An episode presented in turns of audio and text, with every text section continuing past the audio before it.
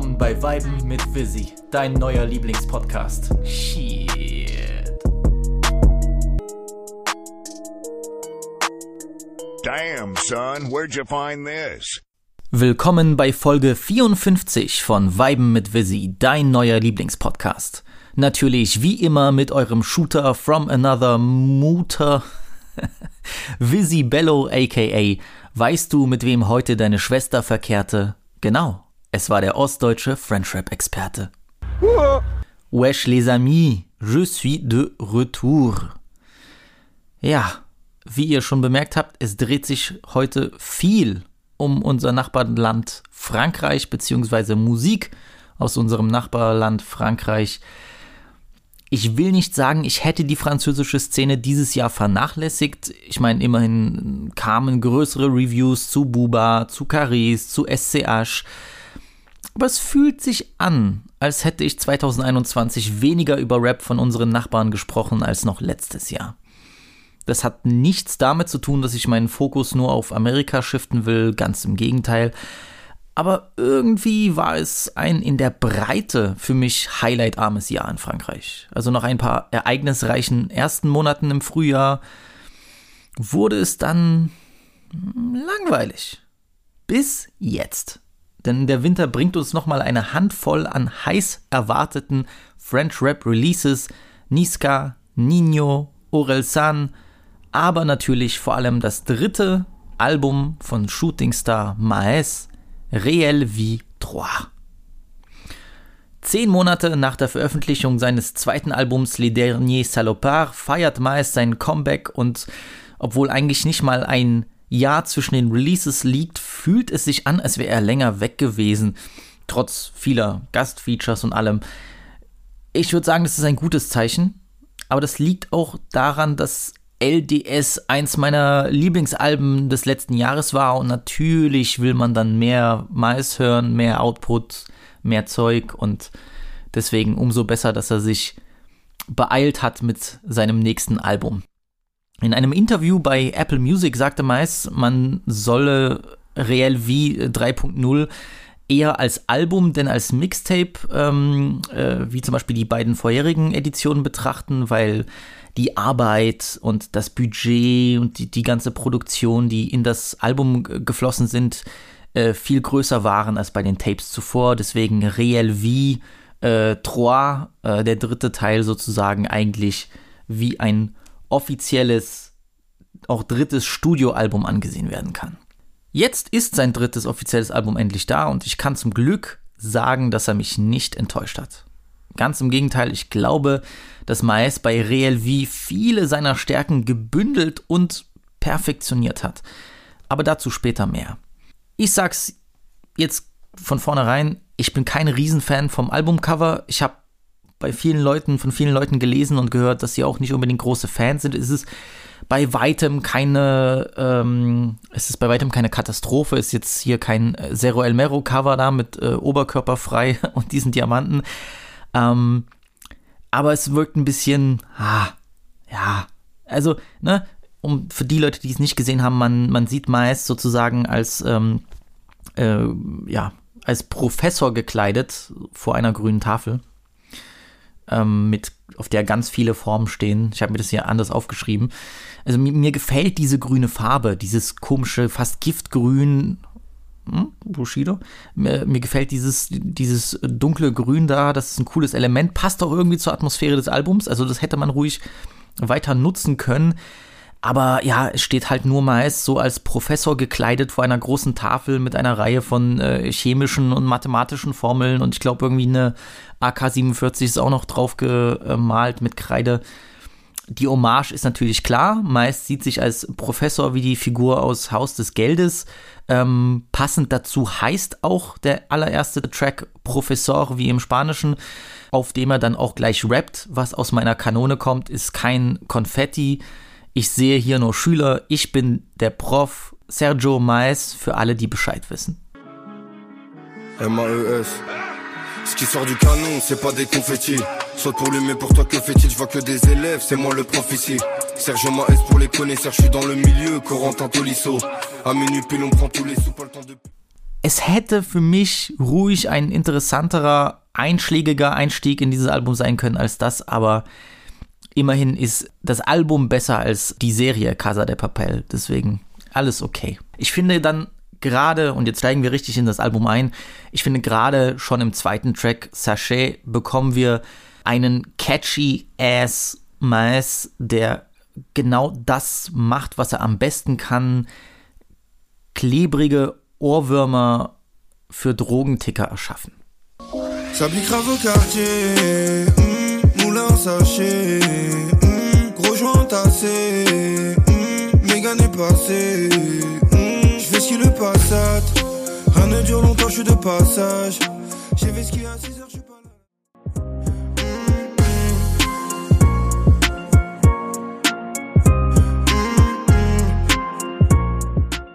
Ich sag's ehrlich, ich liebe den Beat. Äh, irgendwie klingen die Drums hier auch so, als wären die von so einer 2000er Popband genommen, die äh, ihre eigene Version von einem Rap-Song gemacht hat. So ein bisschen, als hätte Deadlift die Soest äh, dann bei Popstars dann Brosis gesagt, so, ey, wisst ihr was, äh, Rap ist cool, macht man nochmal so ein bisschen Rap-mäßig. So, äh, das wissen jetzt nur Leute, die, die die frühen 2000er Fernsehen geguckt haben, die wissen, was ich meine. Ähm, so klingt diese Drums hier, finde ich richtig geil. Ist richtig catchy, gefällt mir sehr, sehr gut. Äh, dann kommt Track 3, Argent Sale. Da spricht er dann davon, äh, dass es beim Dealen kein leicht gemachtes Geld gibt, sondern nur dreckiges. Muss hier sagen, irgendwie stört mich diese Blockmonster heiser Voice, äh, die da als Begleitstimme genutzt wird. Er hat das schon mal gemacht, ich glaube auf Pure, glaube ich sogar auf dem Album Pure, aber ich weiß nicht, das Problem ist, dass das, das ist cool, wenn du das so machst, so für für drei, vier Lines oder so, aber wenn du das den ganzes, ganzen Song über machst, muss ich leider sagen, es nervt ein bisschen. Es ist jetzt nicht katastrophal, aber jetzt definitiv nicht einer von meinen Lieblingssongs. Dann aber, ja, wo ich schon dachte, hm, okay, durchwachsen, dann kommt aber ein Run, ja, an Tracks, den man selten so sieht, jedenfalls äh, meiner Meinung nach. Ich finde von Track 4 bis einschließlich Track 11 kommt einfach eine ganze Reihe an Quality-Songs, die mir alle gefallen. Ja, also wie oft kommt sowas überhaupt vor, bitteschön? Ich muss ja echt sagen, das lief alles super durch. Ähm, gefühlt jeder Song war, war entweder ein Hit oder war perfekt platziert an seiner Stelle. Und ich freue mich auch vor allem, dass Maes gerade hier die Stärke seiner Classic-Hip-Hop angehauchten Tracks wie Mama von seinem ersten Album Pure erkannt hat und auf Real V3 immer wieder so ein bisschen auf diese, ah, wie soll man das sagen, so diese Boom-Chuck-Beats rappt und das Ganze dann irgendwie mit seiner sexy Ohrwurm-Hook garniert. Ich, das ist eine fantastische Combo. Genauso macht er das hier auf äh, Hypocrite, äh, Track 4. Nice. Je peux pas avancer avec hypocrite et. J'ai toujours le max et le 9 mm. Pas devant chez toi avant de regarder les autres. Pas avancer avec hypocrite et. J'ai toujours le max le Auf Berlin Noir genießt meist sein Leben, denn Berlin Noir ist keine schwarze Berlinerin, wie vielleicht jetzt der Französischleihe denken würde. Also doch ist es, aber er meint damit eine schwarze deutsche Limousine, das was Ami-Rapper einen Foreign nennen. Ähm, er sitzt dann sozusagen in einem Maybach höchstwahrscheinlich und äh, smoked einen Johnny und schaltet ab vom harten Leben als Drogenticker. Tu connais, je suis dans la ville, une fois que j'ai baissé la ville, tu connais. Gros fer Berlin noir, Berlin noir. Je pète mon joint, j'ouvre plus rien dans le Berlin noir. J'ouvre le toit de la Berlin noir, Berlin noir. Genauso wieder ein, ein, ein Song, der, der unheimlich catchy ist, eingängig und man merkt, wie wohl sich Miles mittlerweile in, in, auf diese auf diese Art von Songs fühlt, wie, wie routiniert er dabei ist, das auszuspielen. Einer meiner Faves, definitiv. Auf Le Maire kommt er mit Hitmaschine Oh Boy zusammen, um in der Hook dann Fick die Mutter des Bürgermeisters Willkommen mit Handschuhen zu singen und äh, bastelt daraus einen brutalen französischen Banger zusammen, den äh, Motorradfahrer aus dem Banlieue als Motivationstrack äh, bei der Flucht äh, vor der Polizei hören. Äh, geht mies nach vorne. Ähm, genauso fantastisch wäre für mich auch direkt eine Single gewesen, weil das knallt. Ein bisschen zu kurz der Track, der würde auch auf einer deutschen Playlist funktionieren mit seiner Tracklänge, aber äh, Hit, Hit. Nique sa mère, le maire au cascara et on arrive dans des produits et viscères, y'a que de la qualité. J'suis dans l'audi, j'recompte la quiche, j'envoie les papiers. Elle aime la vitesse, les Merco, aime j'ai vendu le bédo quand fallait bosser. Dann merkt man, dass Mais äh, großer Fan ist von unserem äh, National Mesut, denn er schießt scharf wie Mesut Nummer 10 Özil. Und dann kommt es natürlich zum heiß erwarteten, altbekannten Aufeinandertreffen zweier Giganten, denn auf Platin Oplomo mit Großmeister Buba kommt nach Madrina, Blanche und WWW endlich ein Feed der beiden auf einem düsteren Banger-Beat zustande. Ich habe hier gelesen, äh, ich weiß, einige Leute ähm, waren ein bisschen enttäuscht von dem Track. Ich kann es nachvollziehen. Es ist bei weitem nicht ein Hit wie Madrina oder Blanche und sicher vielleicht auch nicht oder hat nicht so ein bisschen dieses hängenbleibende Element wie ein WWW, was für mich einer der äh, besten Tracks äh, des Jahres ist. Ich muss trotzdem sagen, das ist für mich ein wunderschönes Erlebnis. Also erstmal, wir hören Buba hier wieder auf einem harten Beat wie er hier float, ist astronomisch fly. Ja, unglaublich. J'ai pas fait longtemps sur le terrain, croyant pouvoir égaler Pablo. Ravitaille en écailleur, je monte la go, là, fais pas de cadeau. On s'envoie tout en signaux, c'est pas pour sauver l'Amazonie. Rafale dans ta mère, la mille, tout ça l'agonie, c'est quoi ce Oni? Und der Refrain kommt in dem Song auch so brachial daher, äh, wie man es einfach lange von meist nicht gehört hat. Ich habe kurz mit dem Bruder Sosa von friendship.de geschrieben und äh, ich wollte es ihm nicht spoilern, weil ich natürlich schon auf Planet Rap, dieser äh, Radiosendung aus, aus Frankreich, wo viele Rapper ihr, ihr Material promoten, schon einen Auszug aus dem Lied gehört hatte und ich hatte da schon die Hook gehört, die er wirklich reinknallt und die hat mich erinnert an den Song von Wald und Mais, äh, ASB Aulnay sous Bois, der ähnlich reinkracht. So, das, ich finde die Hook, da gibt es einige Parallelen zu dem Song mit Wald. Ja, ey, ich meine, worüber reden wir hier? Es ist einfach geil, Buba wieder auf einem Banger zu hören. Mais äh, liefert hier geisteskrank ab, äh, knallt gut rein. Hat man direkt Bock, als Sachse ins Gym zu gehen, obwohl es verboten ist. Le brava sort de la caisse, ça tire dans les cuisses, une bonne de coke dans la veste, c'est mieux que la fête. 3 heures du mat sur le parquet, je commence parquet. 9 heures du mat dans la sécu, je commence parquet. Und Buba packt natürlich hier wieder mal sehr, sehr freundliche Texte raus. Ich habe mal äh, mich hingesetzt, um ein bisschen was zu äh, übersetzen. Also ähm, vergesst bitte nicht, ne? immer diese Übersetzungen, das sind dann hier, hier wird natürlich der Sinn oder der, der, wie kann man sagen, der Sinngehalt des, äh, des Textes wiedergegeben, nicht unbedingt die ähm, poetischen Feinheiten, ja, um es mal so zu sagen. Also das klingt natürlich auf Deutsch stumpf und reimt sich nicht, aber ihr versteht das natürlich, ist nicht das erste Mal, dass ich das mache. Aber Buba gibt sich hier natürlich wieder mal als perfekter Schwiegersohn, äh, wenn er rappt. Ähm, wir werden alle eure Mütter ficken. Es gibt, es wird keine Einzelfälle geben. Ich war schon ein Silberrücken in den Eierstöcken. Bei mir ist alles gerade kein 443. Ich glaube, er meint 433, aber ist okay. Ich glaube, Buba ist nicht so ein Riesenfußballfan. Ich habe nicht lange im Viertel gedealt, damals noch im Glauben, es Pablo gleich tun zu können. Ja, vielleicht so viel äh, Dealen, äh, so viel Geld mit Dealen hat er nicht gemacht wie Pablo Escobar, aber äh, ganz klarer, ganz klares Vorbild für Bedeso. Und am Ende haut er noch mal, am Ende wird er noch mal richtig pathetisch, haut noch mal ein paar, paar Statements raus äh, am Ende seines Parts. Wenn ich nicht mehr da bin, ist der französische Rap kein AMG mehr, kein Brabus mehr ich bin betrunken von Rachegedanken, immer im Rausch. Nur mit Waffen und Blut erlangt man wirklich seine Freiheit. Ja, also in bester französischer Manier wird hier die nächste Revolution ausgerufen. Äh, danke, Buba. Auf jeden Fall sympathisch, man kann sich unterhalten. Harter Part, harter Track, feier ich.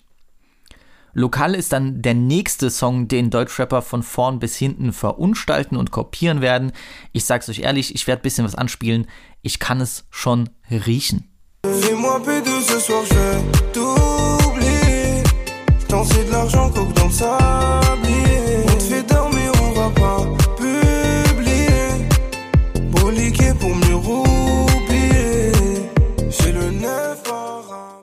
Und dann kommt der für mich wohl beste Track des gesamten Albums mit De Niro. Denn hier kommt alles perfekt zusammen. Ein unglaublich smooth, nachdenklicher Beat, ein butterweicher Flow, äh, ein wunderbar geschmeidiger Refrain und wahrscheinlich die beste textliche Darbietung von unserem lieben Walid, aka Maes. Ça sort les murs comme en 1945. On passera ton corps dans le 1945. Millions d'euros, je suis comme De Niro, Glock et je prends la recette. Automatique comme le SC, ça finit dans la tête. Ça donne le goût. So rappt er zum Beispiel in der ersten Strophe. Ja, ich versuche das hier, ich versuche mal ein bisschen, bisschen den, den Part zu übersetzen, ein bisschen äh, abgekürzt, aber ähm, hier wird das reine, das pure, also der, pure Shit verkauft auf der Straße mit einer äh, T-Max. Ähm, um das bisschen vorzugreifen, die einzige bisher erschienene Videosingle von dem Album heißt T-Max 560. Ich musste das natürlich erstmal googeln, weil ähm, ich glücklich genug war, nie dealen zu müssen in meinem Leben. Eine T-Max ist eine, ähm, eine Motorradsorte, diese kleinen Motorräder, wie soll man das sagen? Ja, kleine Motorräder, ihr wisst, was ich meine, keine Vespa, aber schon diese, diese, nennt man das Scooter, Leute, ich habe keine Ahnung, Scooter, was auch immer, von Yamaha, ähm, die natürlich genutzt werden, um Packets zu verticken. Also äh, T-Max kommt als Begriff sehr, sehr oft vor auf diesem Album. Ich glaube, meist ist äh, wirklich ähm, verliebt in seine, in seine T-Max, in, in seine Yamaha äh, äh, Drogen, mobile Drogenvertickstube. Äh, ist auf jeden Fall so eine Sache, die man ähm, wissen sollte. Er sagt dann weiter, sag nicht, dass wir Auge machen, denn du tust alles, damit wir dich im Auge behalten. Ich bin oft der Erste, der drauf losgeht. Wir sind aus Prinzipien und Werten gemacht. Das Leben ist kurz, die Zeit vergeht schnell. Wir haben keine Zeit für deine riskanten Pläne. Eine Kugel in die Stirn löst dein Kopfzerbrechen auf. Hm, Feier. Wie viele von uns träumen von Bargeld, Geldtransportern und dem Unglück auszuweichen? Ich senke meinen Ton, immer wenn meine Mutter laut spricht. Sie ist es, die mich aufgerichtet hat, als ich am Boden lag. Ich beschütze meine Familie, denn ich bin ein starker Vater. Im Sommer werden die Waffen rausgeholt und Competitions gestartet oder Wettkämpfe, also wird sich gegenseitig auf die Fresse gehauen oder umgeschossen. Die Kunden sind hier nur 2000 Meter entfernt. Das ganze Gelände bzw. der ganze Block hängt voll Schnee. Der Gewinn wird gerecht aufgeteilt und wenn wir deine Oma rauchen, dann ist es kein Karate. Hm. Du musst damit leben, was passiert, wenn du Kassen ausraubst. Ich bin dreimal Platin gegangen, die anderen haben nicht mal eine Platte aus Zink. Jetzt werden die Waffen rausgeholt wie 1945. Wir werden durch deinen Körper die 1945 laufen lassen. Ich habe es probiert zu googeln, ich habe es nicht gefunden. Ich bin jetzt wahrscheinlich genauso wie dieser, wie dieser Meme-Typ äh, oder wie dieses Meme von dem Typen, der nicht wusste, was Death Row ist und das gegoogelt hat und immer noch nicht wusste, was es ist. Ich nehme an, 1945, also 19.45 ist eine Art Kaliber oder keine Ahnung, ähm, Patronendurchmesser, wie auch immer, ihr wisst Bescheid. Ähm, ja, ein, ein Song über das Leben zwischen Familie, Drogen, Gewalt, Prinzipien und äh, den sich immer wiederholenden Lebensmustern im Banlieue. Ähm, komplett völlig gefasst und cool wiedergegeben. Äh, 10 von 10, parfait. Dann muss ich sagen, verliert sich das Album kurz. Erst in dem. Äh, der ist cool, der Track, aber ja, ich kann verstehen, warum er drauf ist, äh, ist jetzt aber nicht der, der, der Überhit. Ähm, äh, dann kommt nämlich dieser karibisch klingende Mardi Gras mit äh, Zed und äh, Tiakola, der dieser Tiakola, der ist dieses Jahr gefühlt auf jedem Album drauf. Ähm, warum? Keine Ahnung. Cooler Typ, aber auch nicht mehr und nicht weniger so. Und auch T-Max 560, also 560, die bisher einzige und erste Single fühlt sich irgendwie fehl am Platz an. Klar, wir waren alle ein bisschen gehypt, so meist auf einem Drillbeat, okay, wie klingt das? Wie, wie kommt das? T-Max 560, AK47 te dit hello. Je suis mal loin du bloc, je suis pas loin du Glock, les bonbons de yellow. Couper la coke, ça peut pas s'oublier comme faire du vélo. Je toujours à l'heure pour ravitailler des Yankees, je suis l'héros.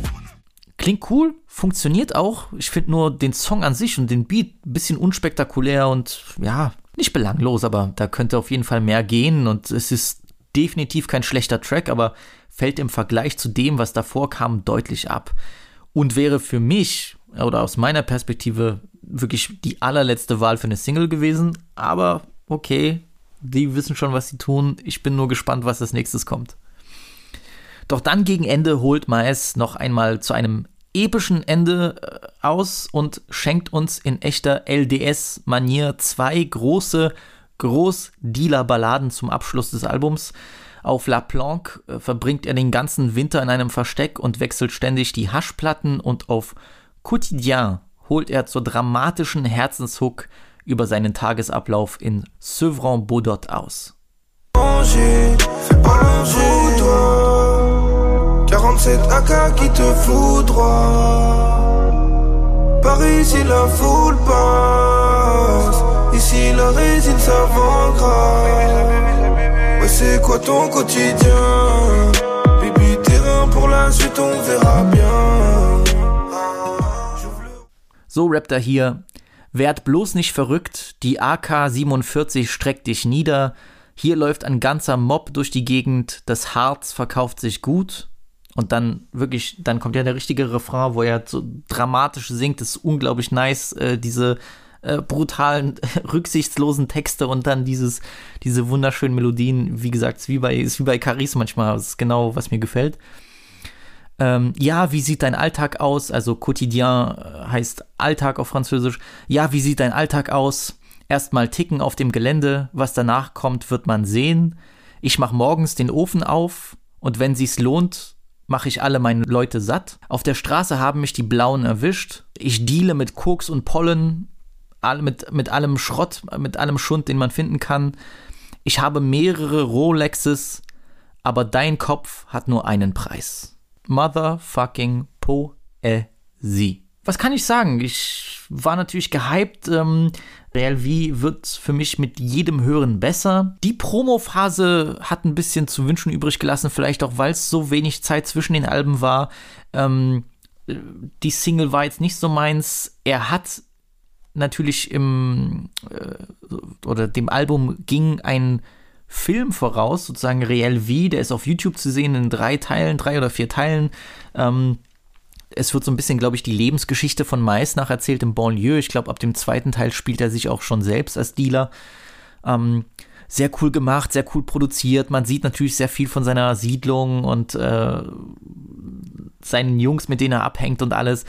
Natürlich schade, dass es keine Untertitel gibt für die, kann, die, für die, die kein Französisch können, aber ich denke, das war so ein großer Promo-Move, so ein bisschen serienmäßig da etwas zu machen oder etwas zu produzieren. Klar, also es fehlt jetzt im Voraus irgendwie so ein, so ein Banger, wie, wie das im letzten Jahr der Fall war. Hier ist natürlich auch einfach auch kein Blanche oder kein Madrinar oder kein Dybala auf dem Album drauf, das muss man auch sagen.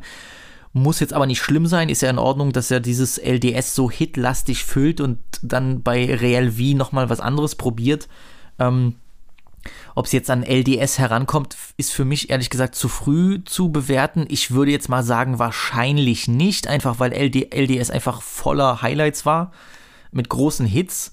Ich finde aber, was für Real V3 spricht, ist einfach das sehr gute Sequencing auf dem Album. Also dieses Album float für mich sehr, sehr gut.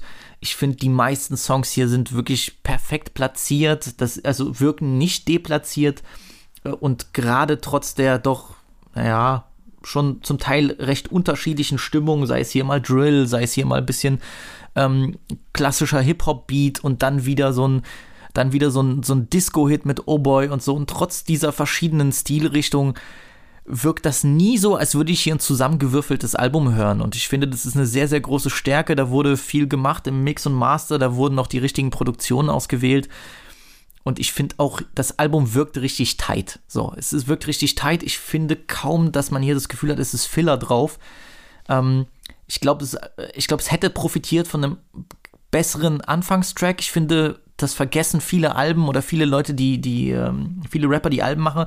Der erste Track muss richtig schon reinkommen und reinknallen. So, denk mal an, ähm, denk mal an Michael Jackson, der als ersten Track immer so die, die größte Single von allen genommen hat. Das muss dann immer so dieser richtig krasse Einstieg ins Album sein. Ich finde das immer underrated ähm, und muss ja auch nicht immer das acht Millionste Intro sein. Das, ich würde mir wünschen, es würden mehr Leute machen, einfach mal am Anfang schon unfassbar krass reinkommen. Ich glaube, das, ähm, das hat auf das Hörerlebnis einen viel größeren Einfluss, als man denkt. Aber trotzdem, wie gesagt, ich finde das Album float hier sehr gut.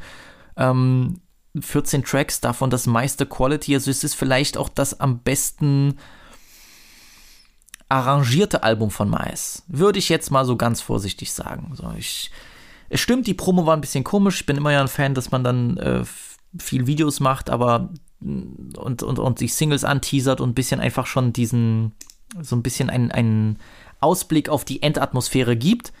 Ist aber auch nicht so schlimm, denn äh, was wir bekommen haben, war ein tolles Interview äh, mit äh, Mouloud Achour von Click, dieser französischen Seite. Haben sie zwei Couches einfach in Sevran Baudot hingestellt und sich unterhalten und es war das erste Mal, muss ich ehrlich sagen, das erste Mal, dass ich mich so wirklich länger mit äh, Mais auseinandergesetzt habe oder ein Interview von ihm gesehen habe.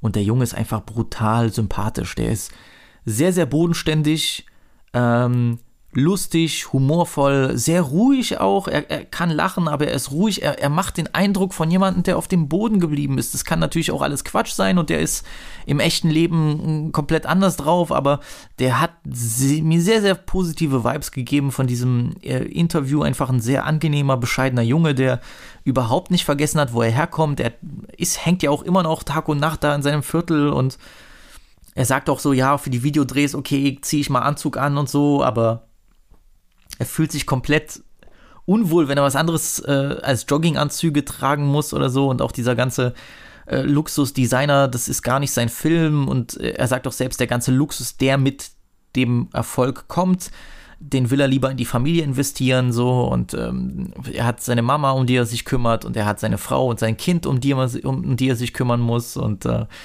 ähm, er meinte so, ja, also, ne, so Frau und Kind sind teuer und die sollen ja auch glücklich sein, deswegen investiere ich das meiste in die beiden. Man glaubt es ihm einfach, wenn er das, wenn er das so sagt und ähm, hat auf mich einen sehr, sehr guten Eindruck gemacht. Ähm, sehr, sehr netter, netter Junge einfach, der, der gar nicht so irgendwelche Star-Allüren hat, die er haben könnte aufgrund seines gigantischen Erfolgs. Ich muss sagen, für mich bleibt auch jetzt nach dem Album interessant, ob sich Mais in der Zukunft auch musikalisch mehr zutrauen wird. Ich meine jetzt nicht, okay, ich mache jetzt hier mal auf einem Klassik-Hip-Hop-Beat was und dort auf irgendeinen Disco-Beat, aber ich meine auch, dass er ein bisschen vielleicht mehr, mehr Experimente eingeht, was so Songstrukturen angeht oder Länge. Ich meine, ja, wie viel kann man erwarten von dem typischen Straßenrapper in, in äh, Fußballer-Trainingsanzügen, äh, aber ich würde mir einfach nur wünschen, dass er das beibehält, weil dieser Mix aus modern und traditionell oder diesen bisschen klassischeren Sounds, die er dann vermischt mit wieder seiner moderneren Art zu rappen und diesen geilen Autotune-Hooks, das ist, das steht ihm gut, das ist eine geile Sache, die er macht und er könnte sich da einfach auch ein bisschen etablieren als einer der, der wenigen, die, die sowas auf die Beine stellen und gut hinkriegen. Deswegen, ich hoffe, die Reise geht in diese Richtung weiter. Ähm, ich war zu, sehr zufrieden mit Real V3. Mal sehen, wie es sich in den nächsten Wochen entwickelt, aber definitiv, definitiv für mich ein Highlight des Jahres. Je suis sorti, j'ai cher de la tour. Baby, la qui donne la tour. C'est à qui appartient le four. Fais le fou, tu repars en sous-vêtements. T'as beau tout recommencer, mais ton passé revient toujours assez. 6h30, la cible est touchée par un 635. In Frankreich brachen gleich zwei Künstler direkt hintereinander alle Rekorde. Zum einen Aurel San, Studentenrapper Veteran aus Caen, der mit seinem neuen Album Civilisation ein richtiges Statement zwischen Pop, New Wave und Rap rausgehauen hat.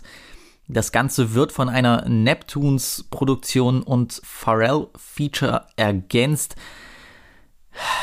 man kann von dem Jungen halten, was man will. Ich glaube, der ist hier in Deutschland halt gar nicht bekannt, ist halt natürlich auch weit entfernt von Straßenrap, aber sorry.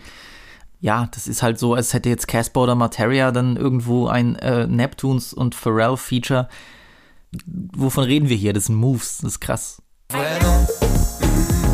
Mais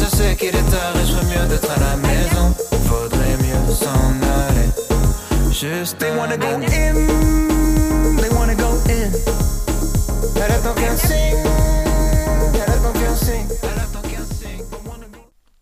Sans Rekord wurde wiederum von Nino gebrochen, der in Frankreich ähnliche Erfolge feiert wie ein Capital Brat 2018, 2019 in Deutschland.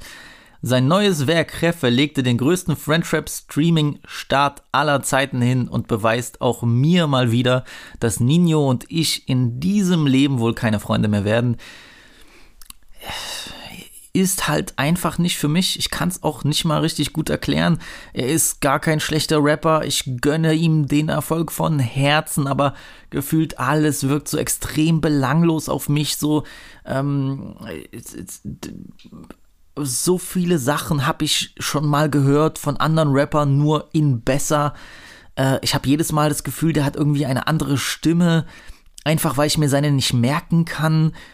Nix bleibt bei mir hängen, auch die Beatpicks, der hat zwar natürlich auch ein paar Banger und ein paar Banger-Sachen, ja, aber so wirklich Sachen, die hängen bleiben?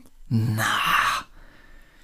Ich schwöre euch, ich würde so gern diesen illustren Hype spüren, aber das ist irgendwie, ähm, das ist bei Nino wie, wie, wie wenn du äh, pipen willst, nachdem dein französischer Zahnarzt dir Schmerztabletten mit Codein verschrieben hat. Da geht nichts. Frag mich jetzt nicht, woher ich das weiß. da funktioniert gar nichts. Da geht nichts. Deswegen hört ruhig rein. Ich finde, das Album Chefe ist tatsächlich sogar von all den Sachen, die ich von Nino gehört habe, noch das schlechteste. Also wirklich bei mir und Nino ist gerade im Moment ist wirklich Funkstille.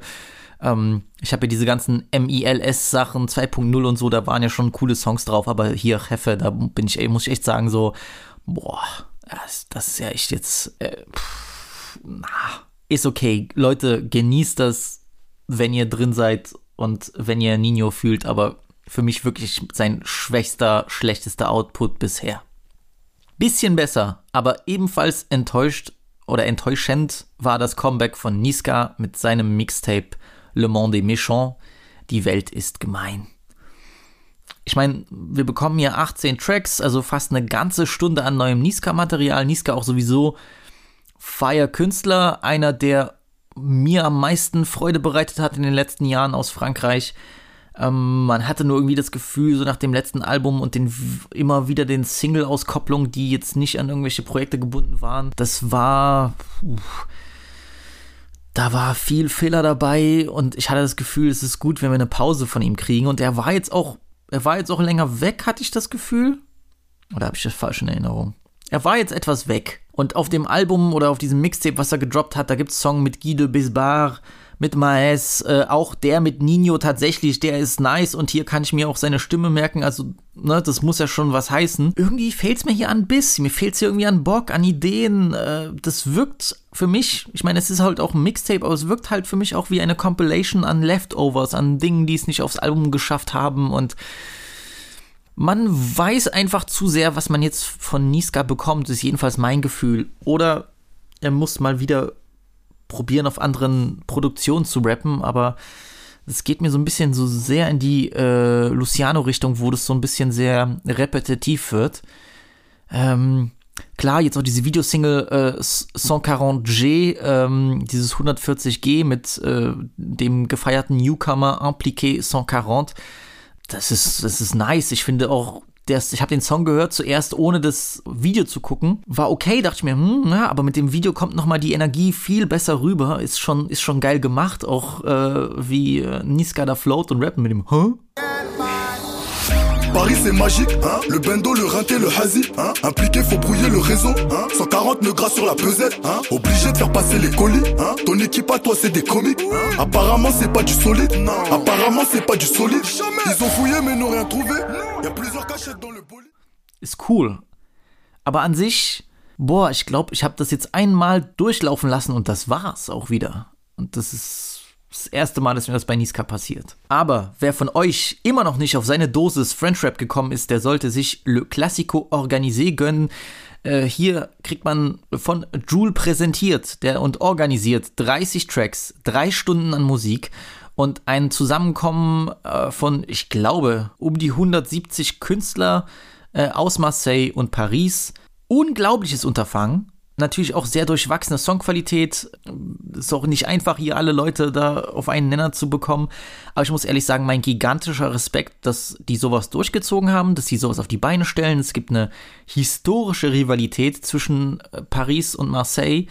Ähm, nicht nur im Fußball natürlich, sondern auch einfach zwischen den Städten und generell, wenn man außerhalb von Paris wo wohnt und lebt, dann guckt man anders auf die Pariser und die Pariser gucken auf alles andere äh, außerhalb von äh, ihrer Stadt äh, und denken, es ist Provinz, vielleicht auch ähnlich wie das in Berlin der Fall ist.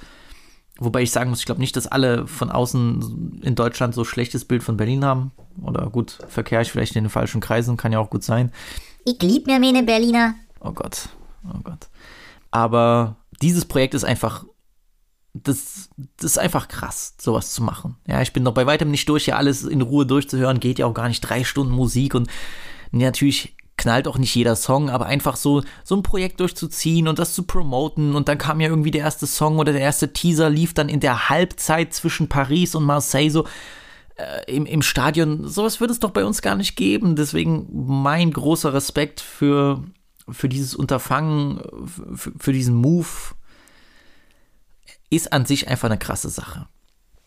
Und für alle Friendship-Fans, vergisst nicht, äh, abonniert den Homie friendship.de. Da könnt ihr gerade den Künstler des Jahres aus Frankreich wählen. Ich will nochmal hier erklären. Es geht um den Künstler des Jahres. Es geht nicht darum, ob ihr Niska cooler findet als SCH. Ja, es geht um den Künstler des Jahres. So, okay. Ja, und wenn, das ist wie wenn ich sage, okay, ähm, pff, wen soll ich ihn nennen? Keine Ahnung, Travis Scott und, äh, und Yay nein, du kannst nicht Travis Scott wählen und nicht wegen, wegen scheiß Astro-Fest-Geschichte, wo Leute sterben, sondern weil Travis einfach nichts released hat, Großes. Darum geht's mir. Ich verstehe auch manchmal nicht, was ihr hier wählt. Kurva. Manche Leute haben nicht released, so tut mir leid. Ähm, wie kann sich ein Tovaric gegen Laylo durchsetzen? Und ich liebe Tovaric, bester Mann, aber tut mir leid, wenn man es verguckt, was Laylo gemacht hat mit seinem zweiten Album, was für mich ja schlechter ist, ist das erste, aber trotzdem, der geht dort Platin, bricht Rekorde, äh, etabliert sich mit seiner alternativen, verrückten Art als in dem Mainstream, das ist eine geisteskranke Leistung, da kannst du doch nicht Tovaric wählen. So, okay, reicht. Wollte ich nur sagen, geht auf die Seite, abonniert friendship.de, macht mit bei der Abstimmung und fragt mich sonst, wen ihr wählen sollt. Danke. Freunde, ich hatte zuletzt echt wieder gigantisch großen Spaß an Deutschrap. Es kam überraschenderweise ein Album heraus, das mir jedes Mal, wenn ich es höre, einfach ein Lächeln auf die Lippen zaubert. Ich hatte überhaupt nicht damit gerechnet, dass genau dieser Künstler wieder so gut, so gut in seine Spur finden würde, aber ich freue mich umso mehr, dass er es geschafft hat. Danke, Farid Bang.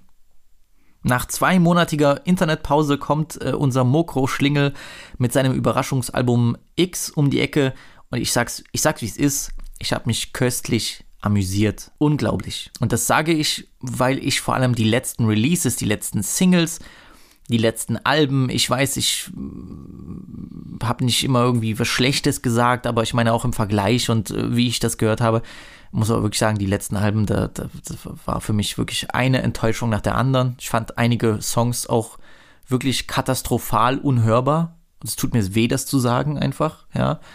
Ähm, für, für so einen großen Künstler aus mit so völlig falschen Produktionen, die überhaupt nicht zu Farids Art passen und seinem Stil und dann diese Delivery. Ich dachte echt, der Homie ist komplett raus. Aber er hat es echt wieder geschafft, solides Album zu bringen was irgendwie so überraschend kam oder ich so nicht damit gerechnet hatte, irgendwie mich so zu amüsieren, dass ich mich jetzt einfach, es ist umso geiler, umso besser. Ich bin einfach, äh, ich freue mich des Todes. Bin ja eigentlich auch kein Fan davon, von solchen Aussagen wie ich bin wieder back und jetzt werden alle rasiert und Deutschland wird gefickt und bla und ich rappe wieder wie früher an Sagen und diese irgendwie alten Kamellen rausholen.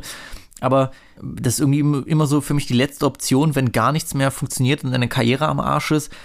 aber es passt bei niemandem so gut wie Farid. Ja, danke, dass du wieder rappst, so wie früher. Dankeschön.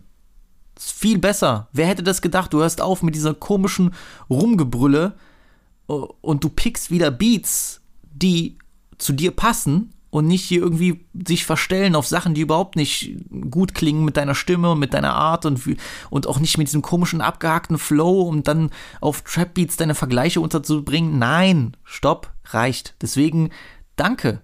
Danke. Gut, dass du wieder so bist wie früher und dass du wieder zurück bist. Top, passt. und geht in Sicherheit und verriegelt die Türen. Ihr könnt sicher sein, Farid rappt jetzt wieder wie früher. Ihr habt TikTok getanzt, ihr wart alle auf Drogen. Doch dieses Jahr trage ich wieder die Krone. Ah, ich hab die Krone wieder und ich fick jetzt jeden Rapper. Jeden Rücken, jede Rapperin und Ich meine, machen wir uns nichts vor, ja? Farid erfindet auf diesem Album X die Musik nicht neu und überhaupt muss man auch sagen, und mein Gott, ne, Farid bin schon seit ersten Teil Asphalt Massaker dabei, ja? Er ist aber für mich auch ein Rapper, der vielleicht nur nach einem bestimmten Schema funktioniert. Das kann natürlich auf Dauer langweilig werden und wird auch immer schwieriger, wenn man sich nicht erfolgreich neu erfinden kann. Aber Farid und auch wenn er das rappt, dass er jetzt nochmal hier jedem zeigt, wer der King ist, ich habe irgendwie nicht das Gefühl, dass er hier primär jeden überzeugen will, dass er es noch kann, sondern er weiß es. Farid hat auf dem Album einfach nur Spaß. Und das überträgt sich sehr, sehr schnell auf den Zuhörer, hat sich extrem krass auf mich übertragen. Ähm, ich habe das Album im Auto gepumpt und musste wirklich alle drei Sekunden lachen oder hatte wirklich, ist wirklich einfach nur Kopfschütteln. Du Geisteskranker. Ich hab's echt vermisst auf diese Art und Weise. Und es ist auch nicht irgendwie gehässig und es ist auch nicht dieser Farid Bang, der hier, weißt du, man- wo ich sofort dran gemerkt habe, er macht sich jetzt nicht Gedanken, oh Gott, ich muss jetzt in jeder Line Vergleich haben, ich muss jetzt in jeder Line hier irgendwie dies und jenes machen, damit äh, auch mein Kollege-Höreranteil in meiner Fanbase dann nicht rumnörgelt, sondern nein, der legt sich die Sachen so zurecht, haut da ein paar Lines rein, die gut knallen und hat sonst Spaß und mein Gott, es braucht doch nicht mehr. Manchmal ist das Simple einfach das Passende und manchmal ist die simple Sache die Gewinnerformel und Farid hat es hier perfekt gemacht. Geht natürlich bunt drauf los auf alle möglichen Leute. Es werden wieder sehr gut die, die Witze und Disses akzentuiert. Das ist für mich auch wichtig. Bringt nichts, irgendwie so eine Punchline zu bringen, die dann irgendwie untergeht. ist doch sinnlos. Du musst das irgendwie so betonen, dass, die, dass du dahin leitest äh, mit der Art, wie du rappst. Mehr brauchen wir doch gar nicht von Farid. Deswegen Top-Leistung und was mich aber am meisten überzeugt hat, tatsächlich, was ich auch nicht gedacht hatte, ein großer Pluspunkt sind für mich die Beats. Tatsächlich die Beats. Ich finde den Großteil der Produktion gelungen, vor allem weil sie einfach auch gut zu Farid passen. Ähm, die knallen auch gut und klingen tatsächlich nicht zu sehr nach 2013 Kettenbeats. Natürlich ist das jetzt kein moderner äh, Nav-Shit oder kein Beat, auf dem Yeet rappen würde oder so.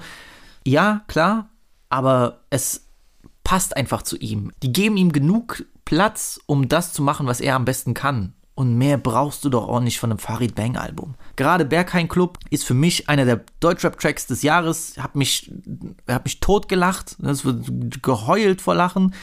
Einfach nur stumpfes Entertainment und ein Farid, der genau weiß, was es ist. Es macht Bang Bang, nicht Lelele. Ihr verkauft keine Drugs, sondern CBD. Ah, damals warst du motiviert, du machtest Gold auf mein Nacken wie mein Juwelier. Range Rover und Bands, die Daytona, sie glänzt. Und äh, die Hook, die ist doch wirklich Perfektion mit diesen Schussgeräuschen. Come on. Ich ficke deine Mutter, weil du bei meinem Erzfeind lutscht. Und deshalb ist in deinem Wagen ein Gewehr, ein Schuss. Ein Rapper disst nicht, hat er keinen Schutz. Jeder fickt jeden Rap, ist wie der Berg ein Club. Zeugen werden beeinflusst, Auch die Disses sind einfach Lachkick. Äh, dieses Hundegeräusch nach dem Polizeischutz und äh, der Joke allgemein äh, köstlich. Wenn Rapper mich dissen, ist es nur Poserei plus Drogeneinfluss oder Polizeischutz. Und wäre Mock damals im Raum gewesen, bekämst du niemals diese Flasche auf den Schädel. Der Auserwählte. Auch bei Medical Detectives äh, darf ich als Ossi eigentlich äh, Sheriffsis sagen. Ich finde es ein geisteskrank lustiges Wort. Hahaha, was für Gangster du Sheriffs ist. Dein Hintermann wird auch der Manager ersetzen. Hahaha, auf der Entertainment Blacklist. Deshalb nicht bei Yoko, sondern Medical Detective. Ich hätte gerne ein One-Night-Stand mit Sophia Tomala. Doch sie fickt leider nur mit Tobias und Harald. Stehen Rapper vor mir mit. sehr amüsiert. Wirklich, wirklich jedes Mal einfach nur so ein Grinsen, fettes Grinsen. Und natürlich nicht zu vergessen Google Maps, denn da hat unser Broski Symes, der hat hier so einen richtig gritty, äh, dunklen Beat beigesteuert. Gefällt mir. Ist wirklich sehr, sehr fire Hook und auch die Scratches am Ende. mm, Ja, ist nice. Du liebst eine Ho, kaufst dir eine Gucci-Bag. Bist ein One-Hit-Wonder wie der vom Hoopty-Track. Note, dein Klamottenstyle ist nicht Unisex. Ich zeig dir die Straße, als wär ich Google Maps.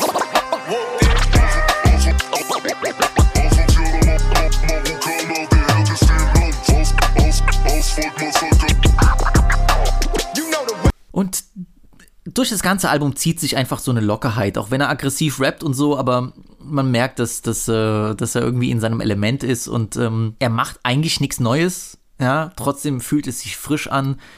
Und es ist irgendwie so eine, so eine Frechheit in der ganzen Sache, also diese, diese, diese freche Art, die Lines zu droppen und so, die mich tatsächlich schon an Asphalt-Massaker-Zeiten 2008 erinnert, ja, und bin ja der Erste, der mal sagt, probiert was Neues, macht nicht ständig das Gleiche, aber ich glaube, bei Farid ist es vielleicht besser, wenn er sich einfach an den guten alten Sachen orientiert und in seiner Lane bleibt und sein das macht, was er am besten kann, als jetzt keine Ahnung, die, den, den x-ten Song mit diesem marokkanischen Sänger und French Montana. Sorry Leute, da, da bin ich raus. Ganz anders hat es äh, der Strolch und Boss der Nation Kollega gemacht, der tatsächlich mit dem fünften Teil seiner legendären Zuhälter-Tape-Reihe um die Ecke kommt. Äh, ja, ich werde darüber sprechen. Ich wollte schon länger darüber sprechen. Das ist ja auch schon gefühlt fast zwei Monate her, seitdem das gute Stück draußen ist oder einen Monat oder so. Das ganze Album wurde natürlich begleitet von einigen Videosingles und einem ganzen äh, YouTube-Actionfilm und ich wollte irgendwie die ganze Zeit schon über Kollega reden, auch über das Album und so und dachte mir, nice. Und ich dachte, ey, das passt doch jetzt, wenn ich schon über Farid rede, kann ich auch über Kollega sprechen. Es fällt mir einfach leider unheimlich schwer, mich wieder in diesen Film hinein zu versetzen. Kolle-Film. Eigentlich ist, ne, abgesehen, was man jetzt von dem, von dem Künstler hält und sonst was, gute Musik ist gute Musik, da braucht man, da kann man auch eigentlich die Sachen drumherum ausblenden. Aber ich kann mich auch einfach nach den, nach so vielen Fehltritten und falschen Entscheidungen und manchmal auch einfach auch Pech seitens Kollege, aber nach so den vielen, für mich so Eskapaden der letzten Jahre, kann ich mich einfach nur schwer freuen ähm, auf das, was kommt oder das, was er released. Ist eigentlich schade. Ich würde mich ja genau nach diesen Fehltritten freuen, wieder halbwegs coole Musik genießen zu können. Mein erster Gedanke, den ich hatte, war so, ist das Zuhälter Tape 5, war das wirklich nötig? So? Ich sage das als großer Fan der Reihe, ne? Also ich, ne, das Kollege mittlerweile so ein Künstler, an dem sich so die Geister scheiden, auch gerade die Leute, die ein bisschen versuchen oder ein bisschen auf dem Army-Wave-Film sind und alles Mögliche, die, für die ist das so ein bisschen der Antichrist, weil hinter Kollega auch noch diese ganze, naja, simpel formuliert Silbenzähler-Gemeinde, aber generell auch so ein bisschen diese typische Deutschrap-Dulli-Gemeinde steht, vor der ich mich an dieser Stelle natürlich distanzieren möchte. Aber großer Teil meiner Jugend gewesen, Zuhälter Tape 3 habe ich sehr gefeiert und ich meine, gerade Teil 3 ist für mich, ist immer noch und wird immer eins meiner absoluten Lieblingsalben bleiben, also Deswegen, ich dachte mir auch schon, ob, ich dachte mir auch schon damals bei Teil 4, wann kam das raus? 2015, ist das nötig? Ich hab's jetzt gestern nochmal durchgehört, weil ich es ewig nicht gehört hatte. War überrascht, wie gut das eigentlich klingt. Äh, Teil 4, muss ich echt sagen. Also Produktion top, Beats top, äh, Kolle Stimme auch immer noch top und normal, so wie ich die gewöhnt bin. Ich habe ganz vergessen, dass irgendwie, weiß nicht wann das war, aber Colles Stimme und seine Delivery und Art zu rappen so eine ganz komische Veränderung genommen hat der klingt dort irgendwie viel lockerer, entspannter, so wie, ähm, so, so wie ich äh, das mir auch bei, jetzt bei einem Fahrrad gewünscht habe, irgendwie, wenn die ihre, wenn die aufhören mit diesem komischen gedrückten Flows und äh, Tonlagen, ist alles viel besser. Wer hätte das gedacht? Mein Gott. Aber ich habe mich gefragt, ist Teil 5 wirklich nötig? Braucht es das überhaupt? So kann man da irgendwie noch was hinzufügen? Und ich muss auch sagen, so die Singles, die kamen so, hat mich alles kalt gelassen. Ich, ich will diese Filme jetzt noch rausholen und dann diese Videos sind auch so scheiße gedreht. Ich, Rotlicht äh, Sonate und äh, Coca Sinfonie und dies und jedes und äh, Hamburger Drogenticker Elbphilharmonie und ich meine, ich sag's mal so, das Zuhälter Tape 5, weil ich muss ja auch über die Musik reden. Es ist auf keinen Fall schlecht, ja, aber war das nötig? Muss das sein? Ist, das, ist, ist, ist, musst du diesen Titel nochmal nehmen? Musst du das nochmal ausgraben, um dann wieder halbwegs gute Musik zu machen? Ich meine, jetzt soll ja auch noch Boss Aura 2 kommen mit San Diego. Auch generell eine der komischsten Storylines der Deutschrap oder generellen Musikgeschichte aller Zeiten, dass jemand so tot gehatet wird, dass er dann erst über einen schwammigen Umweg wieder einen Status erreicht, wo er gefeiert wird, wo ich mir auch denke, das ist jetzt mal abgesehen, wie man zu San Diego steht und dieser ganzen, weil ich meine, mein Gott, der hat mittlerweile Fans, die sind ja unerträglich. Gibt es ja einige YouTuber, die San Diego verehren und äh, ganz viel, auch viele Follower haben und so und so ein großes Dullitum verbreiten in Deutschland, dass es wehtut. Deswegen äh, kann vielleicht ein San Diego nichts dafür, aber da gibt es schon, gibt's schon katastrophal peinliche und schlimme Fans. Aber ganz egal, wie man zu ihm steht, es ist eigentlich ein Skandal. Ja, es ist, es ist wirklich eine Misere. Das zeigt einfach mal, wie schlimm es um den deutschen Rap steht, wenn er diesen Umweg gehen muss. Wenn er sich als Schwamm verkleiden muss und das durchziehen muss, damit er in Deutschland, in Deutschland wieder was zu sagen hat, weil vor zehn Jahren Leute irgendwie, oh, hier, Metro, Schwuchtel, Autotune, Wack und so. Ich hab das nicht vergessen. Ich hab das nicht vergessen. Ich, ich und Martes, ich, ich weiß, wie das damals war. Wir, wir haben das noch gehört. Da, da soll es auch gar nicht Boss Aura hieß, heißen, sondern Flex, Sluts und Rock'n'Roll. Wie das Album damals gehatet wurde. Und ein San Diego, den wir schon vom äh, Sampler kannten, vom Selfmade Sampler Volume 2, der dort schon brutal abgeliefert hatte. Und dann dieser gigantische Hate und diese ganze Julians Block-Geschichte und alles. Ich habe das nicht vergessen. So, ich, ich ich hab, weißt du, ich hab das gehört und ich hab damals gedacht, Fly, der Kunde, der junge Homie ist Fly, so der gibt gar keinen Fick, der macht hier so richtig diese neuartige äh, Disco-Rap-Wave und so, der, der hat sich gefühlt, das war, war geil, war für mich krasser Künstler und dann, ähm, oder ich, ich, ich fand den Homie cool, alles gut. So, so Boss auch in der Hinsicht ja auch irgendwo vielleicht wichtiger, als man es glauben mag. Ob das Album gut gealtert ist, ist eine andere Diskussion, aber ich glaube, gerade um irgendwas in Deutschland zu pushen, so ist es wichtiger, als vielleicht Leute zugeben wollen. Ähm, deswegen wirkt das für mich jetzt immer noch so lächerlich und abstrus, dass wir jetzt nach, nach zehn Jahren hier sind, an dem Punkt, wo diese Sachen passieren mussten im Deutschrap. Battle-Turniere, Schwammkopf, Dingstar, äh, Bumstar, sonst was. Um jetzt hier anzukommen, bei diesem Punkt, ist für mich so, so skurril und abstrus, wo, wo ich mir denke, so, das ist naja, das ist, ist Deutschrap. Genauso die Diskussion um jetzt diese Single Rotlicht Massaker 2, ja, den Nachfolger von, von dem Song aus äh, Zuhälter Tape 3. Für mich wahrscheinlich beste Auskopplung, ja, Singles-mäßig. Da wird dann wieder, oh, diese Hook, oh mein Gott, meinen die das ernst und bla. Also, man kann es ja schlecht finden, aber die Verwunderung check ich dann nicht bei diesen sogenannten Hardcore-Kolle-Fans. Ich denke mir immer so, wen wollt ihr hier verarschen? So, habt ihr die Kollabos von den Jungs mal gehört? Billionaires Club auf, auf Boss Aura oder G's Sterben Jung. Da ging es immer darum, diese trashige Musik zu machen, diese trashigen Mega-Hits. Äh, so Prollo trifft auf Hochglanz und Kitsch und äh, Geld machen, Geld verprassen und alles. Hört euch diese Songs an, es war doch immer so. Vor allem diese krassen Synthes und so, dieses fast schon ins Elektro, Techno, äh, äh gehende. Das war ja das Geile an diesen Kollabos. Da werden so diese Hook und bla und was passt nicht. Also, ihr seid doch, ihr seid doch wirklich, wisst ja, also ganz ehrlich, deswegen bin auch schockiert, wie es in zehn Jahren sich entwickelt hat. Ja, früher Kolle noch so ein Nischending, kann mich genau erinnern und jetzt äh, einfach nur noch Dullis, die von nichts Ahnung haben, so. Ähm und das macht es für mich einfach schwierig, diese Musik dann zu genießen. Es ist leider so. Ich, ich kann das immer schwieriger trennen. Es tut mir leid. Ich, ich habe ehrlich gesagt angefangen, mich emotional abzukoppeln, irgendwann nach King. Sage ich euch ehrlich, wie es ist. So. Deswegen juckt mich das nicht mehr und ist auch okay.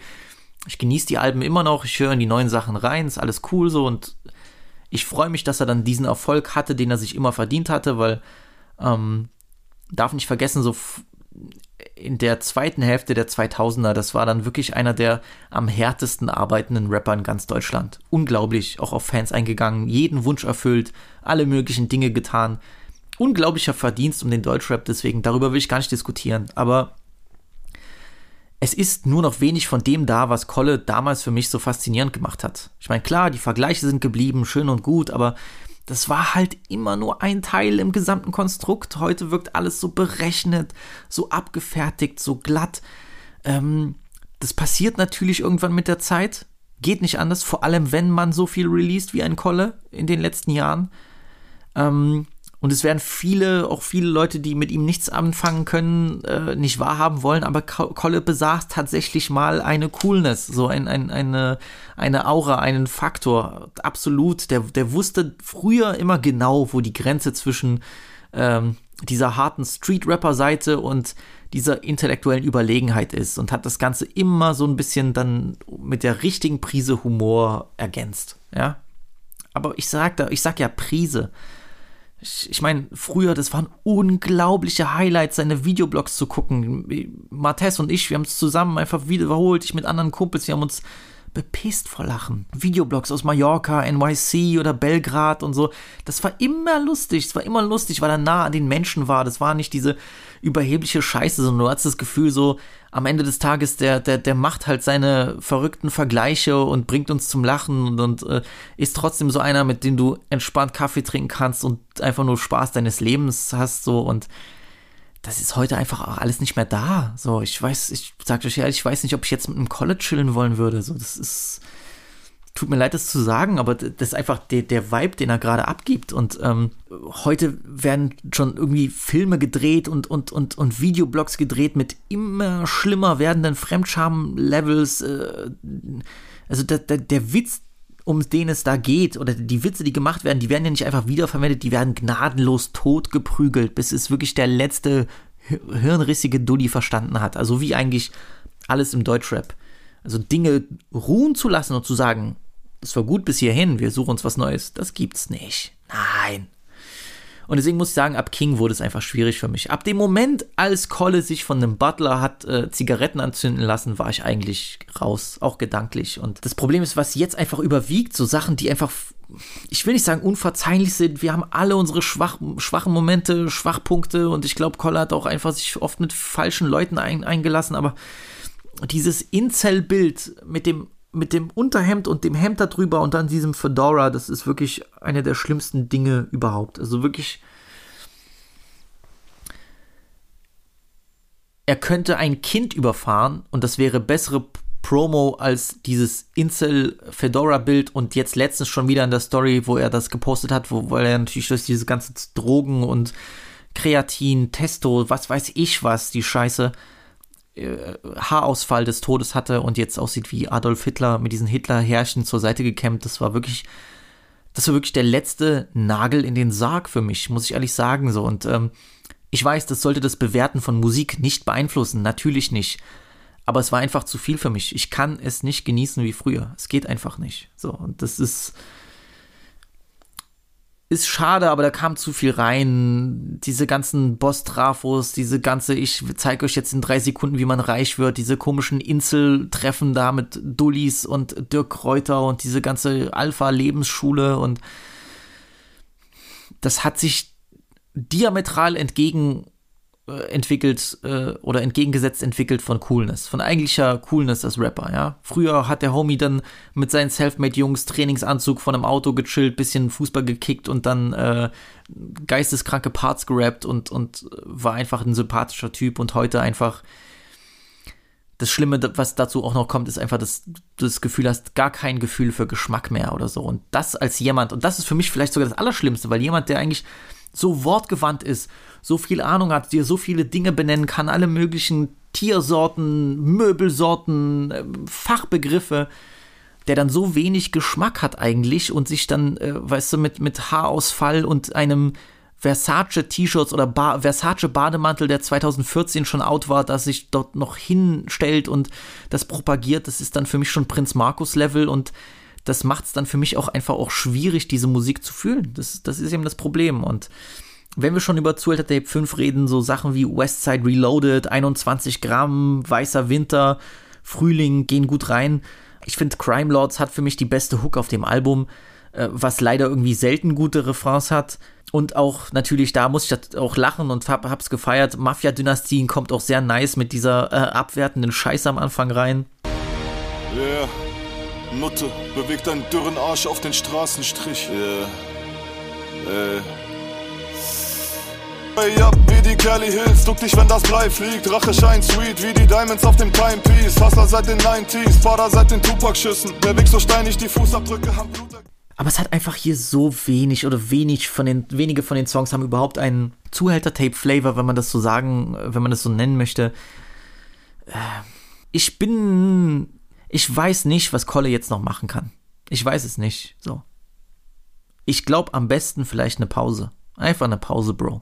So, mach eine Pause und keine Ahnung, flieg in die Türkei, mach dir die Haare oder so, schmeiß die Versace-Scheiße aus dem Ding weg und komm mal wieder ein bisschen runter. Komm mal wieder ein bisschen runter, komm mal wieder zurück zu uns, sei mal wieder ein bisschen näher den Menschen und auch diese ganze Großfamilien-Scheiße dort, das ist auch wieder nur Gift für ihn. So, komm mal wieder ein bisschen runter. Und äh, auch noch diese Zusatz, äh, diese Zusatz-EP oder so, wo er ASMR macht, wo er dann diese äh, in Gedichtform fast vorträgt, diese Lines so. Und ich lief der da. Und ich lief die ganze Straße herunter. Da, da, da, da, ich mich munter. Ich meine, Holmes, Alter. Get the fuck out of here. Ganz ehrlich. Das kannst du machen, wenn du in Rap-Rente bist, so, weißt du, Hörbücher und alles.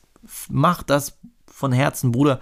Als klingt so wie diese Kassetten, die von, von Georg Kreisler, die mir mein Vater gegeben hat, so mit feuchtfröhlichen Songs zum Einschlafen. Come on. Wer die letzte Folge von Vibe mit Visi gehört hat, der weiß, dass ich mir gern ab und zu tanzbaren Funky Shit gebe. Wie gut, dass sich da Welt-Mega-Superstar Bruno Mars zusammen mit Alternative RB-Sternchen Anderson Pack zusammengetan hat, um die Gruppe Silk Sonic zu gründen. In bester 70er und 80er Manier croonen sich die beiden in perfekter Harmonie zum neuen Lieblingsduo der amerikanischen Musiklandschaft. Ihr gemeinsames Album An Evening with Silk Sonic macht einem einfach nur warm ums Herz. Man spürt nahezu, wie viel Spaß die zwei an den Songs haben und das steckt natürlich beim Zuhören unglaublich an, ähnlich wie Farid angesteckt hat zum äh, asozial sein und rumlachen, tanzen, äh, stecken die beiden an und man möchte direkt tanzen und sich bewegen. Die Videoauskopplungen waren allesamt gut gewählt, aber gerade bei Smoking Out the Window will man einfach nur theatralisch Pimp-Moves machen mit diesem This Bitch. Not to be dramatic, but I wanna die. This bitch got me diamonds on her neck, diamonds on her wrist. And here I am all alone, all alone. I'm so cold, I'm so cold. Auch After Last Night ist so smooth, unglaublich. Ich, ich fasse nicht, wie, wie, wie butterweich die hier auf diesem Song singen und äh, darüber äh, tänzeln. Es ist doch einfach die geballte Coolness. Throw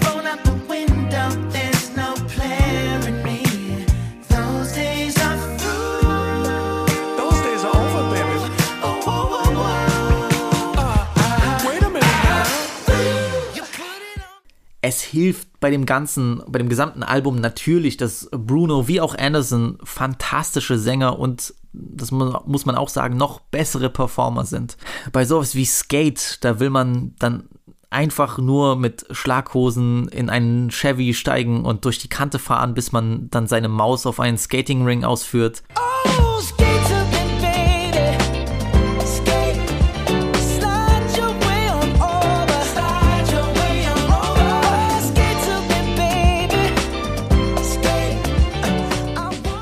alles in allem Silk Sonic ein fantastisches Projekt, voller Lockerheit, voller echter, also wirklich echter guter Laune, kein kitschy äh, Fake-Shit, sondern wirklich Spaß und Liebe an der Musik. Absolute Empfehlung. Zum Schluss der heutigen Folge möchte ich nochmal über die neue Bushido-Doku auf Amazon Prime sprechen.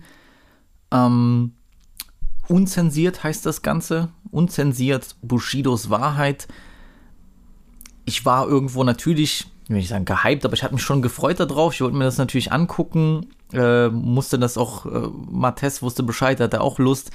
Ähm, äh, hab das zusammen mit den Jungs geguckt äh, bei, beim Bruder Feras.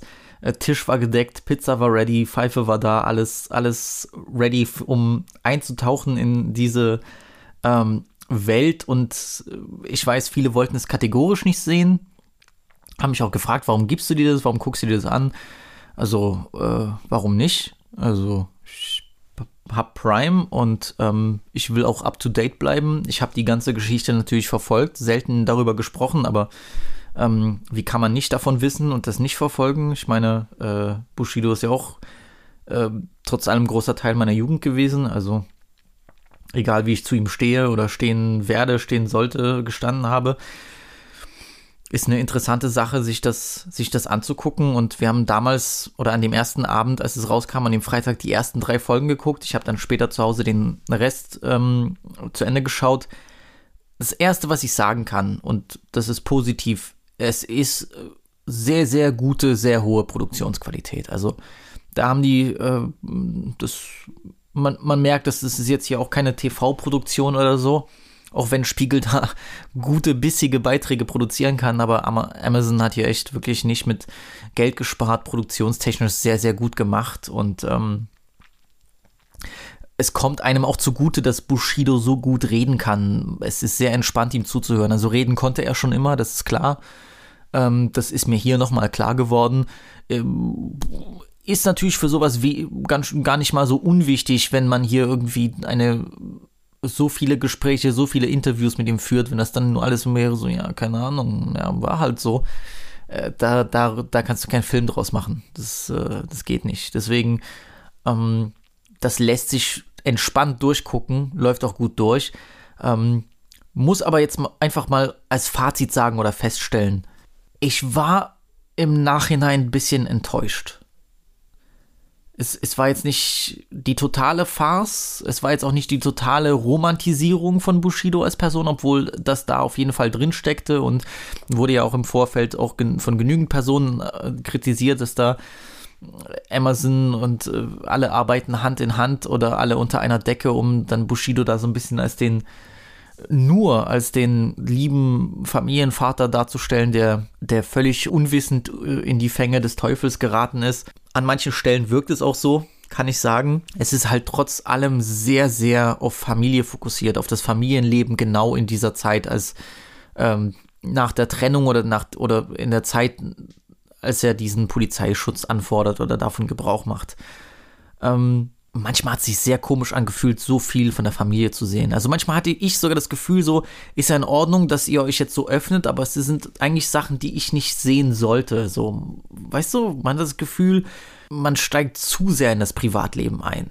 Wo sogar ich als Zuschauer sagen würde, so, yo, so, okay, chillt mal jetzt. Und äh, ich kann verstehen, das ist natürlich auch alles sicher geplant und gewollt. Es ist eine Flucht nach vorne von der gesamten Familie, vor allem sicher auch von Bushidos Frau, die hier eine sehr, sehr tragende Rolle hat in dieser Doku, sehr viele Dinge bespricht. Finde ich jetzt an sich gar nicht schlecht, ist ja auch in Ordnung, sie zu Wort kommen zu lassen. Sie ist ja auch großer Teil der, der Familie und des Familienlebens und von Bushidos Leben. Natürlich sagt sie da was und ähm, ist auch in Ordnung, habe ich kein Problem, sie zu sehen da drinnen.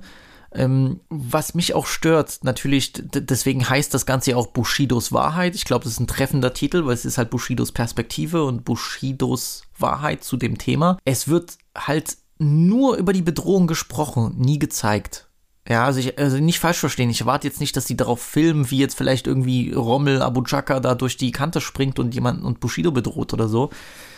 Aber es ist halt immer alles im Nachhinein. Das sind sicher auch irgendwelche, sind sicher auch immer irgendwelche legalen Fragen und bei manchen Sachen soll oder darf nicht gefilmt werden, aber man hat jetzt nie eine Szene, wo tatsächlich jemand von der Polizei kommt und dann Bushido eine Ansage macht, hör zu, wir haben rausgefunden, deine Familie ist in Gefahr oder so. Gibt sicher Auflagen, was man filmen darf, wer reden darf, ich verstehe das alles schon, aber es ist ein bisschen, es nimmt ein bisschen vielleicht die Dramatik aus den Segeln, so, weil alles immer so ein bisschen, alles wirkt so sehr weit entfernt. Diese ganzen Sachen, diese Ausraster, dieses Flaschenwerfen, dieses ich habe Angst um mein Leben und so, das wirkt alles sehr, sehr weit entfernt. Natürlich auch, weil Arafat Abu Chaka ja gar nicht zum Sprechen kommt in dieser Doku, hat er abgelehnt oder wollte kein Statement geben, wie auch immer.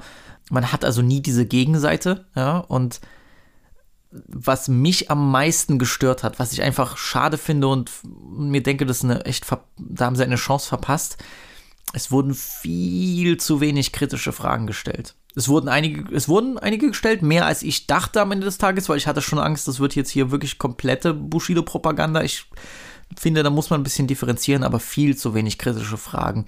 gerade und was mich am meisten halt interessiert hat, ne, mich müsst ihr so meine Perspektive betrachten. Die Musik und dann sicher auch irgendwie die zwischenmenschlichen Widersprüche. Ähm, wir erfahren, die erste Folge von der gesamten Serie ist eigentlich mit die beste, weil es so ein bisschen um Bushidos Leben geht. Man, man sieht Bilder, die man noch nie gesehen hat, so äh, heranwachsender Bushido. Er erzählt, wie er sich so ein bisschen, wie er zum Hip-Hop gekommen ist und so. Das sind dann Sachen, die interessieren mich natürlich mehr als jetzt, äh, okay, ähm, wie schwierig ist das, die Kinder vom Kindergarten abzuholen. Natürlich. Ähm, aber auch gerade in dieser Beziehung Abu Chaka, das ist, wir haben sehr viel über, darüber, wie er von Agro weggelotst wurde und wie das losging und sehr viel darüber, wie es endet. Aber in diesen, was, 17 Jahren oder so, oder wie lange die zusammen waren, ich sage mal so in den, in den, nee, sagen wir mal 13 bis 14 Jahren dazwischen, oder selbst 10 Jahren dazwischen, es gibt, dazu gibt es keine Aussage, dazu erfahren wir, darüber erfahren wir nichts was ich schade finde, weil das waren ja trotzdem die goldenen oder die Glücksjahre, in denen er ja, in denen die beiden ja trotzdem eine Symbiose gebildet haben. Und ich meine, seien wir ehrlich, er hat so lange davon profitiert. So, wie hat er das damals gesehen und genossen? So, das ist ja trotzdem, ne, diese ganzen Widersprüche, ich will raus, aber trotzdem mache ich es mir zu nutzen. Oder hat er seitdem er Teil von Abu Chaka war, die ganze Zeit um sein Leben Angst gehabt und war 15 Jahre paranoid, das glaube ich nämlich auch nicht. Und ich finde gerade dieser Punkt, der wurde so kaum wirklich angesprochen, kaum wirklich beleuchtet.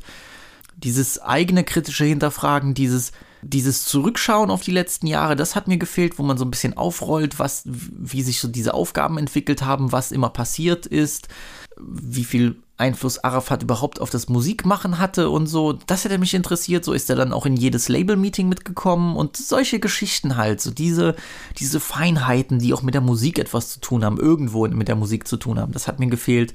Wie sieht er im Nachhinein die ganze K1-Geschichte? Ich meine, der Homie hatte ja recht, so ich abgestraft äh, des Todes, Verräter dargestellt, aber hat er damals Mitleid mit ihm gehabt? Hat er ihn verstanden? Hatte er damals schon irgendwie gedacht, shit, okay, ähm, puh, eigentlich hätte ich auch Bock, mich aus diesem Gefüge zu befreien? Also diese Sachen, das hätte mich viel mehr interessiert, wie er das sieht und wie, ob wie er mit sich selbst da ins Gericht geht. Ähm, dass er das Ganze natürlich auch nutzt, um jetzt sich wieder in eine Position zu bringen, ist ja klar. So Bushido wird immer seine Rollen spielen und wird immer seine taktischen Schachzüge machen. Das ist, es ist ja nichts Neues. Oder wie sieht er seine Rolle in der Musik? Gerade jetzt? So. Wurde mir viel zu wenig darüber gesprochen. So, er hat gesagt, ja, hier und mit den Bullen zusammenarbeiten, 31er und bla, ich nehme das nicht ernst, aber viel, ich hätte viel lieber was gehört über, wie er die Rolle eines Künstlers sieht und ob wir als Rapper, wenn wir sowieso schon ein Pseudonym nehmen, ob wir dann nicht sowieso immer irgendwo auf irgendeine Art und Weise eine Rolle spielen. Egal in welcher, egal wie sie projiziert wird oder wie sie dargestellt wird. Aber alleine schon durch das andere Namen geben ich meine, er spricht ja auch von Ennis und er spricht dann auch von seiner Bushido-Seite. Also er hat diese ganz klare Trennung und so und wie er, wie, wie man als Rapper mit diesen Widersprüchen lebt und wo man Grenzen zieht und so. Das hätte mich viel mehr interessiert, wurde gar nicht wirklich aufgegriffen, finde ich sehr schade. Auch, wie gesagt, immer wichtig, was geschah eigentlich in den Jahren zwischen 2004 und 2013 so musikalisch, Touren, wie wurde, wie wurde sukzessive an diesem Erfolg gearbeitet oder wie wurde immer mehr dran gearbeitet, immer mehr aus Bushido rauszupressen und so. Und deswegen, mein Problem ist, und das kann man jetzt so zusammenfassen, ich habe nichts grundlegend Neues erfahren, ja, weil es wurde so viel über diese Verhandlungen berichtet, man hört ja immer wieder Sachen, jeden Monat gibt es eine Spiegel-Doku dazu, also das fand ich einfach schade. Da wurde für mich eine Chance vergeben, wirklich mal in die Tiefe zu gehen. Vielleicht ist das auch gar nicht möglich mit sechs Folgen, natürlich nicht. Aber an vielen Stellen hätte ich da einfach auch ja, als, als, als Doku-Macher nachgehakt und Sachen durchgegangen und der ganze Musikanteil kommt natürlich äh, ja, viel zu kurz weg und äh, ist nicht viel, kann ich verstehen. Klar, irgendwo geht es halt auch um die Zeit zu Hause, Familie und vor Clans verstecken, aber auch danach diese Entscheidung wieder zur Musik zu machen, wie war das und äh, äh, hatte er Zweifel, wie er jetzt wieder einsteigen soll, hatte er Zweifel um seine Kredibilität, solche Sachen hätten mich interessiert, kam gar nicht vor.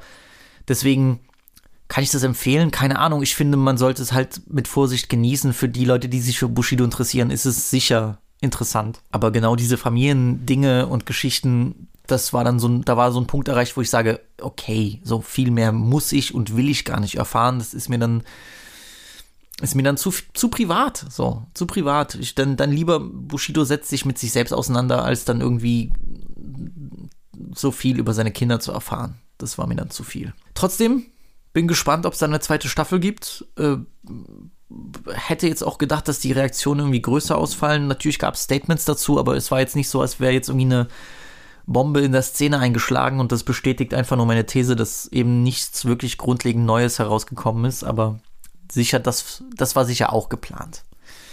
So, Leute, ich habe genug geredet für heute.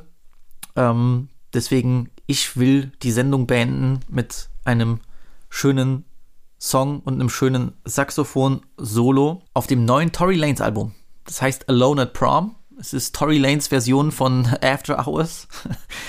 Nein, es ist Tory Lanes Version von einem 80er New Wave RB Album mit äh, Glitzer, Glitter und äh, großen Gefühlen. Alone at Prom passt auch. Viele der Songs könnten bei Stranger Things laufen. Ist natürlich alles sehr, sehr dick aufgetragen. So, viel Subtiles ist da nicht dabei, aber ähm, gutes Album. Ey, feiere ich, dass Tori sowas macht, da ein bisschen aus seiner Haut kommt. Ich glaube, dieser After Hours Erfolg hat auch ihn sicher dazu inspiriert, aber The Color Violet ist ein wunder, wunder, wunderbarer Song und das ist auch der, die Note, auf der ich heute enden möchte.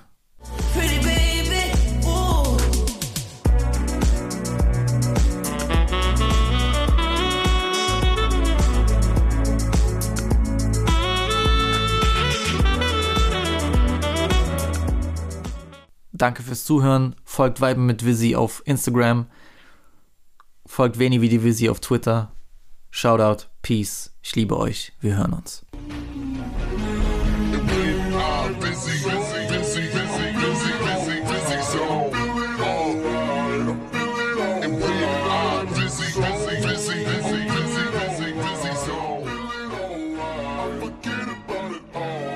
Goodbye.